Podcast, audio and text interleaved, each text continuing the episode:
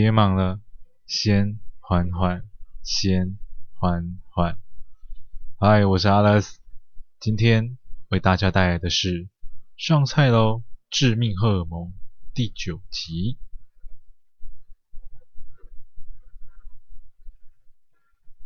人为财死，鸟为食亡，但好奇心与求知欲也能将人带往死地。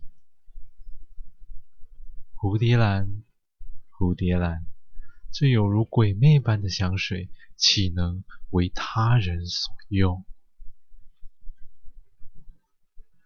在为了蝴蝶兰失眠一整晚，好不容易入眠的我。似乎才睡了一小会儿，一通电话把我从梦乡中唤醒。但我不想，醒来后却又是另一场噩梦。静江，赶快，你赶快起来，快，你赶紧打开新闻，快点，快点！啊，林警官，现在对我而言，最重要的就是睡觉。浩群死了，我整个人突然像被埋在床上的地雷炸起了一般，赶紧冲到客厅，打开电视，只见主播冷静地报道着我好友的死讯。今天清晨五点多，在郊外山区内的废弃疗养院门口，两名登山客发现一具男性尸体。法医初步研判是因为惊吓过度导致的心脏麻痹。离奇的是，警方又在附近发现两具尸体，这两具尸体疑似遭附近的野狗啃食，面容模糊，无法辨认。我看着林丹接受媒体采访时，突然间，我看见林丹身后的远方站着一个熟悉的身影。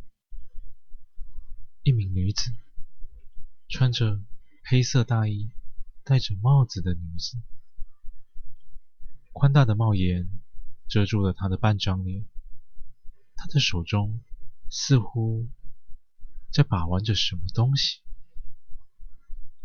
她鲜红美丽的双唇正一字不漏地说道：“来找我吧，蝴。”蝶兰，顿时间，我整个人像失去了重心般跌落在沙发上。我赶紧拿起手机打给姐姐：“姐，我有个很不祥的预感，你确定真的没有问题吗？”静江，你姐姐当刑警这么久，没有破不了的案子，放心吧。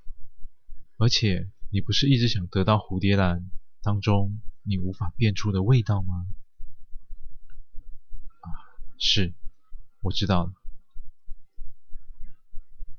虽然姐姐顺利拿到试用品，但我一闻就知道，那不是真正的蝴蝶兰，那个人还藏有后手。但是为何他会出现在浩群的命案现场呢？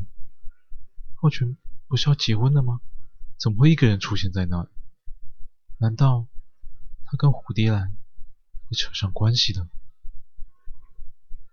突然间，一阵铃声将我从恐惧中拉回现实。原来是我这一次发表会的女主角，她充满青春又甜美的声音，至今仍让我难忘。李小姐你好。花先生您好，我想请问，我该怎么到会场去啊？呃，你告诉我地点，我亲自去接你。这样会不会太麻烦您了？没关系，毕竟是我拜托你担任模特。那真是太谢谢您了。我在南城大学对面美食街的一间面馆前等您。如果还没吃，让我请您吃碗面吧。呃，谢谢李小姐，我习惯工作完再吃饭，待会见。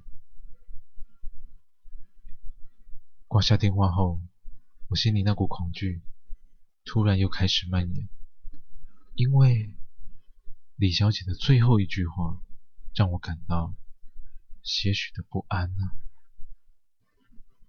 但我已经不能再思考太多，在拿到蝴蝶兰之前，有件事我必须跟李小姐确定：为何她会有蝴蝶兰，而且是真正的蝴蝶兰。